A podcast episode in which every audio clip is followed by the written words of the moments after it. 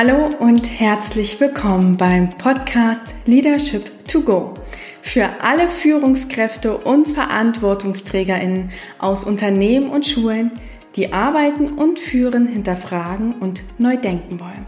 Ich bin Rumi Möller, Coach und Pädagogin. Und hier im Podcast teile ich mit dir Impulse und Tools zu den Themen New Work und Mindful Leadership, um mehr Tiefe Verbundenheit und Freiheit in die Arbeitswelt zu bringen.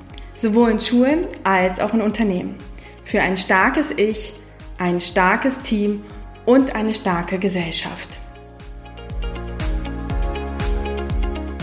Und jetzt geht es auch schon los mit der heutigen Folge.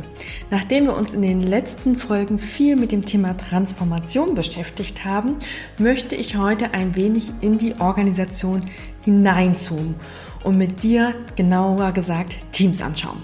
Was macht eigentlich Teams erfolgreich und welche Punkte musst du als Führungskraft beachten, um dein Team bestmöglich zu unterstützen? Genau darüber spreche ich heute mit dir und ich verrate dir, welche fünf Aspekte ich mir in jedem Team- und Führungskräfte-Coaching anschaue. Also ganz viel Spaß beim Zuhören der Episode Nummer 54. führe ich mein Team am besten? Wie können wir als Team noch besser zusammenarbeiten? Diese Fragen höre ich immer wieder von meinen Coaches oder auch von Teams, die ich begleite. Und bevor ich jetzt mit dir teile, wie ich in meinen Coachings arbeite, möchte ich dich erst einmal bitten, mit mir gemeinsam einzuchecken. Und zwar, dass du für dich selbst mal folgende Fragen beantwortest. Was heißt eigentlich Teamerfolg für dich? Und denk mal bitte an eine gute Teamsituation. Was waren dort Gelingensbedingungen für dich? Und stoppe hierfür auch gern kurz den Podcast, damit du jetzt nicht die nächsten Impulse verpasst. Und mach dir darüber erst einmal Gedanken und dann verrate ich dir meine Impulse. Okay, ich hoffe, dass du dir kurz die Zeit genommen hast, über die beiden Fragen nachzudenken. Und sicherlich bist du jetzt schon neugierig, wie ich arbeite. Aber bevor wir beide gleich gemeinsam loslegen, möchte ich dir kurz noch eine wahre Geschichte erzählen oder sie mit dir teilen. Und zwar ähm, habe ich ein ganz, ganz spannendes Buch gelesen und das heißt, wie Teamträume wahr werden. Und in diesem Buch kann man eine Geschichte lesen, und zwar, dass im Sommer 2016 Nicole Bauer und Sven Ole Müller, die kommen aus Thüringen, mit ihrem Amateurteam das härteste Rennradrennen der Welt, das heißt das Race Across America, völlig überraschend gewonnen haben. Warum überraschend? Nicole saß zu der Zeit erstmal ein Jahr auf dem Rennrad und sie hatten genau elf Monate Zeit für die Vorbereitung. Und ich meine, sie sind mit ungefähr sieben Stunden Vorsprung vor den anderen Teams ins Ziel gekommen. Und ich würde mal sagen, das ist definitiv ein Teamerfolg. Und warum erzähle ich dir jetzt diese Geschichte? Dieses Team hatte definitiv nicht die allerbesten Rennradfahrerinnen im Team. Und dennoch haben sie gewonnen. Warum? Weil sie an ihrem Team gearbeitet haben. Sie haben es geschafft, dass sie wirklich die Potenziale jedes Einzelnen so gut im Team ergänzen konnten, dass sie ja mehr als die Summe jedes Einzelnen waren, sondern wirklich ein gemeinsames Team waren. Und ich finde das total bezeichnend und meiner Meinung nach haben sie genau die Punkte, die ich jetzt mit dir teilen möchte, auch beachtet. Und wenn du jetzt sagst, nein, Romy, äh, ich will jetzt die Geschichte äh, wissen, dann würde ich dir empfehlen, dir das Buch zu kaufen und das nachzulesen. Das ist auf jeden Fall eine Herzensempfehlung. Aber wir steigen jetzt ein in die fünf Aspekte, auf die du in deinem Team achten solltest, damit ihr wirklich zu einem ja, gemeinsamen Team werdet und auch gemeinsam einen Teamerfolg schafft. Und diese fünf Aspekte beruhen auf den fünf Dysfunktionen von Patrick Lencioni. Also ich möchte mich hier nicht mit falschen Federn schmücken. Also kannst dir das Modell da auch gerne nochmal anschauen. Ja, das findest du äh, auch im Internet, wenn du Patrick Lencioni fünf äh, Dysfunktionen eingibst. Und mit denen arbeite ich. Und das, äh, wie ich das jetzt genau mache, das äh, teile ich jetzt mit dir. Und zwar der erste Punkt, den ich mir auch immer wieder in Teams anschaue, ist das Thema Vertrauen und psychologische Sicherheit. Was heißt das? Also können sich die TeammitgliederInnen wirklich öffnen? Können sie einander vertrauen? Und all das ohne die Angst vor negativen Konsequenzen zu haben. Ja, also herrscht wirklich eine Verbundenheit und ein Vertrauen in den Teams. Und das ist für mich wirklich das Fundament, das ist für mich die Basis. Und ich finde, Patrick Lencioni hat es so ganz schön ausgedrückt mit dem Satz, und der einzige Weg, das zu erreichen, ist, unser Bedürfnis nach Unverletzlichkeit zu überwinden. Und er drückt damit schon aus, wie wir dahin kommen können, indem wir uns nämlich verletzlich zeigen, indem wir uns nahbar machen, indem wir uns wirklich als Mensch einbringen. Und vielleicht siehst du da jetzt schon die Parallele, warum ich auch New Work so gut finde, weil ein Durchbruch für New Work Organisationen ist das Thema Ganzheit. Und Ganzheit sagt ja auch, dass wir uns als Mensch einbringen können. Und das ist total wichtig, dass auch Teams wirklich zusammenwachsen ja, dass sie sich einander vertrauen und auch gegenseitig unterstützen. Das heißt, deshalb gucke ich mir immer diesen Punkt an. Und was mache ich dann mit Teams, wenn ich merke, okay, da braucht es noch mehr Verbundenheit, da braucht es noch mehr Ganzheit. Wir teilen wirklich Stärken und Schwächen. Ja, wir machen uns nahbar. Ähm, ich führe bei Ihnen Check-in-Runden ein, also dass wir wirklich vor Meetings gemeinsam teilen, wie es uns geht. Ähm, ich lasse Sie persönliche Geschichten teilen. Und ja, da ist schon die ein oder andere Träne geflossen. Aber was ich vor allem erlebt habe, ist, dass die Teammitglieder ineinander, voneinander berührt waren. Ja, dass sie gesagt haben, oh, jetzt verstehe ich bestimmte Sachen. Und darum geht's, verstehen und Vertrauen aufzubauen. Also den ersten Punkt, den ich dir mitgeben möchte, ist, schau einmal wirklich, ist das Vertrauen wirklich da? Seid ihr euch wirklich nah und seid ihr offen und ehrlich zueinander. Das ist der erste Punkt. Gehen wir zum zweiten. Die zweite Dysfunktion, die Patrick Lencioni ähm, ja, sozusagen nennt, ist das Thema Scheu vor Konflikten. Und das ist auch eine Frage, die ich Teams immer wieder stelle. Habt ihr Konflikte? Und oft bekomme ich die Antwort nein. Warum? Weil alle glauben, dass es eine gute Antwort ist. Und ich sage dann immer, okay, dann haben wir jetzt ein Thema. Denn in jedem guten Team gibt es Konflikte. Und da müssen wir aufpassen, weil wir haben bei Konflikten oft immer eine negative Assoziation. Ein Konflikt kann aber wahnsinnig wichtig sein. Und er zeigt, dass wir uns wirklich trauen, und da kommt wieder das Vertrauen ins Spiel, dass wir unsere Meinung äußern können, ohne dass wir denken, dass wir dann im Team nicht mehr anerkannt sind, ja, dass wir bestimmte Aufgaben nicht bekommen. Es ist so wahnsinnig wichtig, dass wir bestimmte Punkte auch mal verschieden diskutieren können. In einer wertschätzenden Art und Weise. Es geht nicht darum, dass wir wirklich in eine Debatte abrutschen, sondern dass wir gemeinsam diskutieren können, um ein bestmögliches Ergebnis zu erreichen. Ja, die Frage ist auch immer hier, wozu? Nur wenn Teams keine Konflikte haben, das gibt es nämlich nicht, dann sprechen sie Spannungen nicht an. Und dann ist es so, dass wir einfach immer auf dem Elefanten, der im Raum ist, äh, noch weitere Decken schaufeln und denken, das Problem wird dann von alleine gelöst. Ja? Haben wir aber stattdessen eine wertschätzende und gute Konfliktkultur, wenn wir wissen, wie können wir Spannungen ansprechen, ohne den anderen zu verletzen, nur dann kommen wir wirklich in eine sinnstiftende Auseinandersetzung. Das heißt, was mache ich dann oft mit Teams? Also ich gucke erstmal, wie ist ihre Konfliktkultur? Und wenn wir da merken, dass da noch Entwicklungsraum ist, dann schauen wir, wie können wir eine Kommunikationskultur aufbauen, die wertschätzend ist, wo wir Dinge benennen können und wo wir auch mit den Emotionen im Raum, äh, äh, im Raum arbeiten können. Ja, weil ich in dem Moment auch oft immer höre, ja, wir müssen dann aber lernen, die Emotionen rauszulassen. Und nein, das müssen wir nicht. Wir müssen lernen, mit den Emotionen umzugehen. Denn ganz ehrlich, du weißt, dass Emotionen immer da sind. Wir können auch nicht Emotionen mit unserer Mimik verstecken, ja, sondern wir müssen lernen, wie können wir mit ihnen kraftvoll umgehen? Wie kann ich meine Emotionen benennen und gucken, weshalb sie da ist? Ja?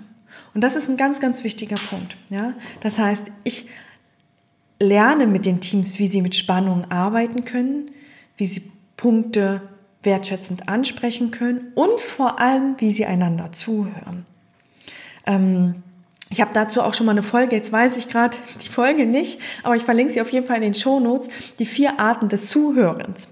Ja, wenn wir nämlich in der zweiten Art des Zuhörens nach Otto Schama bleiben, dann rutschen wir schnell in eine Debatte ab. Und darum geht's ja jetzt auch nicht, ja, sondern dass wir in das empathische Zuhören kommen. Also ich arbeite dann auch, wie können wir sozusagen wirklich miteinander gut kommunizieren, wie können wir auch in einen guten Zuhörmodus kommen, dass wir wirklich ja auch die Potenziale, wie auch das Rennradteam voneinander nutzen können. Das ist Punkt Nummer zwei. Also wie ist euer Konfliktverhalten im Team? Kommen wir zum Punkt Nummer drei. Und zwar ist es das fehlende Engagement, also die Dysfunktion. Beziehungsweise, wenn wir das Positive umkehren, äh, das Commitment. Was heißt das? Ähm, vermutlich kennst du die Situation, ihr habt stundenlang im Team diskutiert, irgendwie versucht, einen Konsens zu finden und dann habt ihr eine Einigung, steht im Ergebnisprotokoll, wie ihr nun was machen wollt, wie ihr mit einer Herausforderung umgeht.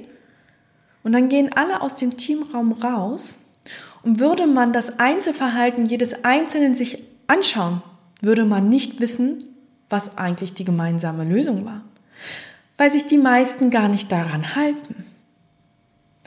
Und das zeigt auch, dass keine Teamverbundenheit da ist.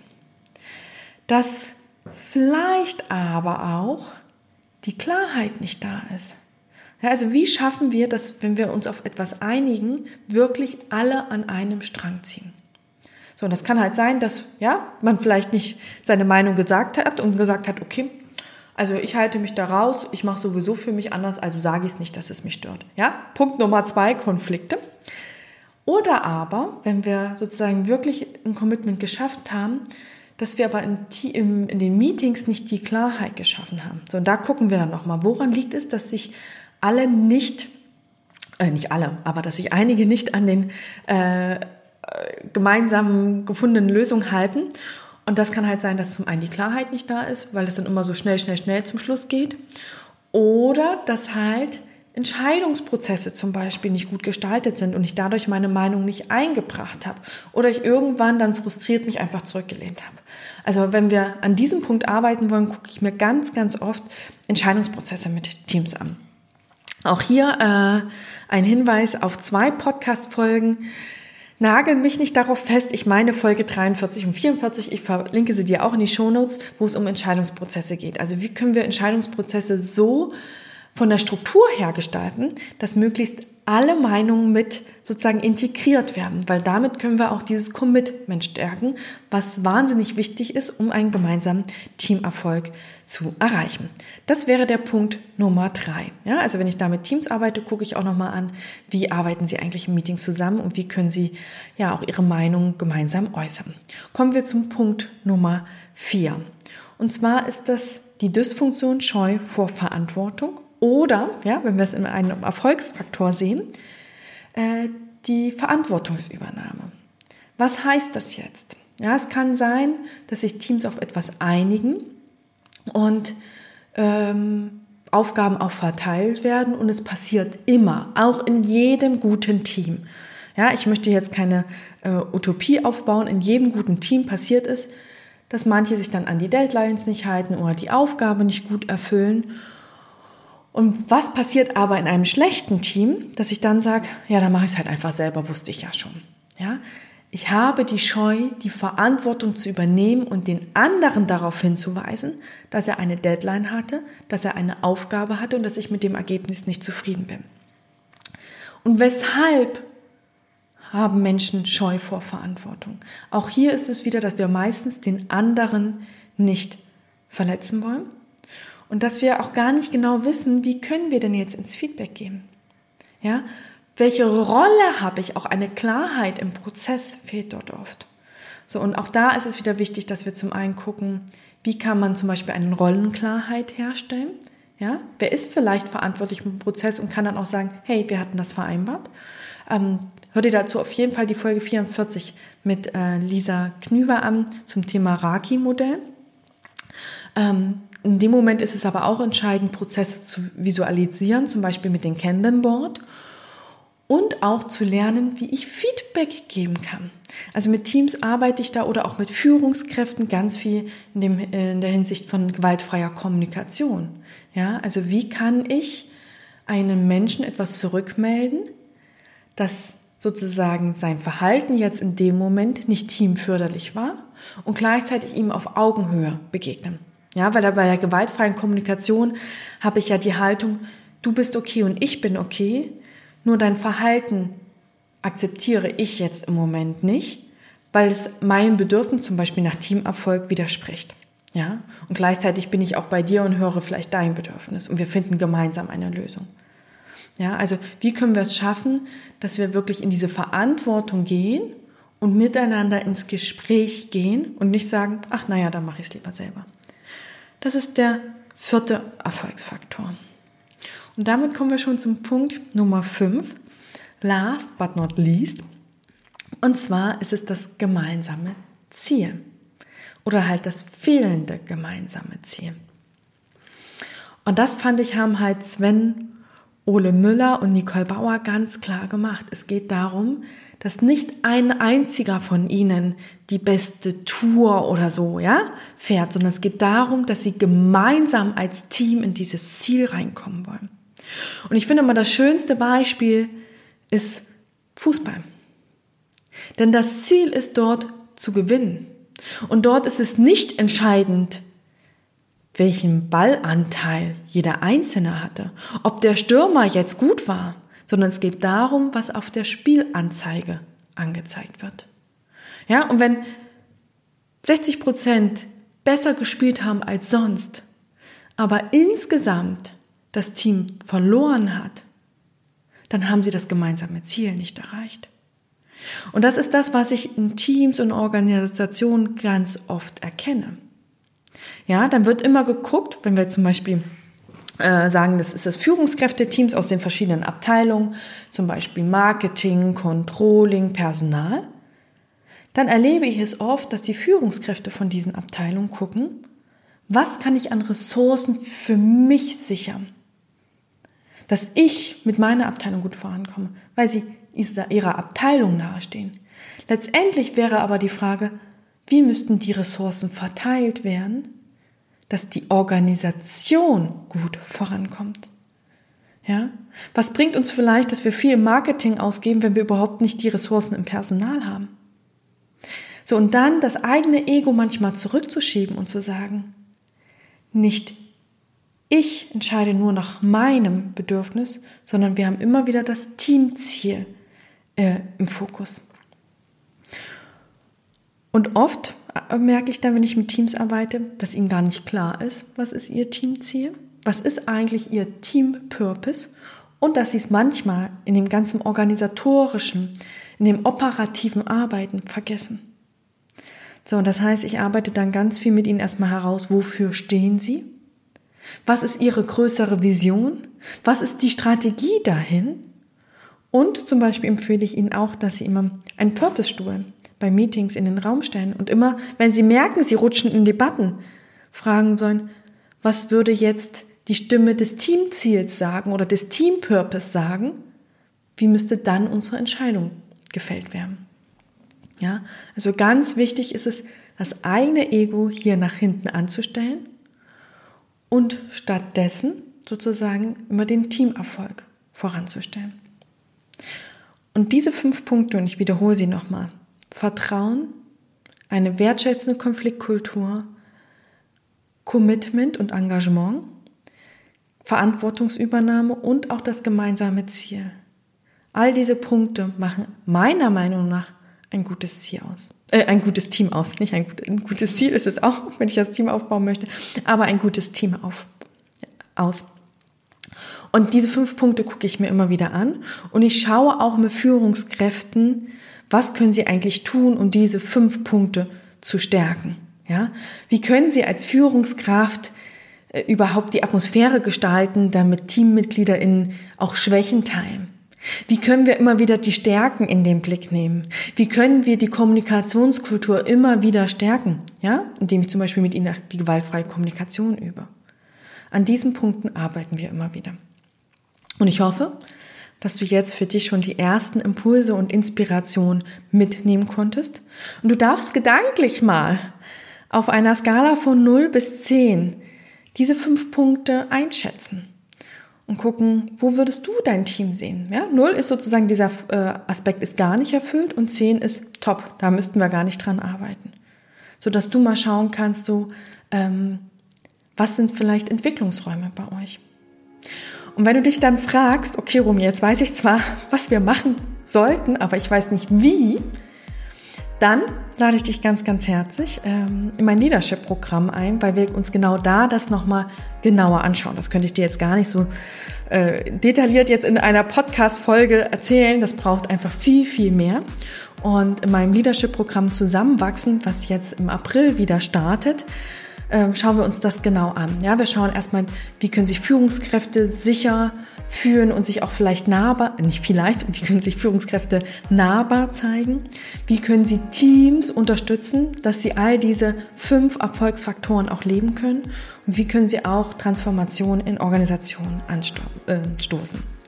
Und da kriegst du genau alles an die Hand. Ja, du kriegst die Tools an die Hand. Du, wir tauchen da nochmal tiefer ein. Du bekommst auch das Mindset äh, mit sozusagen unterstützt, dass du dich das trauen kannst, dass du weißt, wie du gehen kannst und dass du auch die innere Klarheit hast. Und wenn du dazu gerne mehr erfahren willst, ich packe dir den Link zu dem Leadership-Programm auch in die Shownotes oder buch dir doch einfach ein Kennenlerngespräch. Dann können wir gemeinsam schauen, wo du gerade stehst und ob das Leadership-Programm für dich so der Perfect Fit ist, der nächste gute Schritt, damit du wirklich in die Verantwortung gehen kannst, damit du zur Führungskraft wirst, die ja ihre Strahlkraft zeigen kann und andere und ihr Team vor allem mitnehmen kann und auch sozusagen bewegen kann. Und damit wünsche ich dir jetzt, äh, ach so, und nicht vergessen, bis 15.12. läuft auch noch der Super Early Bird Preis. Also wenn du sagst, ich möchte im April mit dir durchstarten, Romy, dann sei fix, denn dann hast du jetzt noch einen guten Monat Zeit, dich gut zu informieren und dir auch noch den Super Early Bird Preis zu sichern. So, jetzt habe ich aber wirklich alles gesagt und ich hoffe, dass dir die Folge wieder gefallen hat. Teile sie gerne, äh, gib mir eine Bewertung oder schick mir auch einfach dein Feedback oder Themenwünsche zu per E-Mail. Darüber würde ich mich sehr, sehr freuen. Und dann wünsche ich dir jetzt eine gute Woche.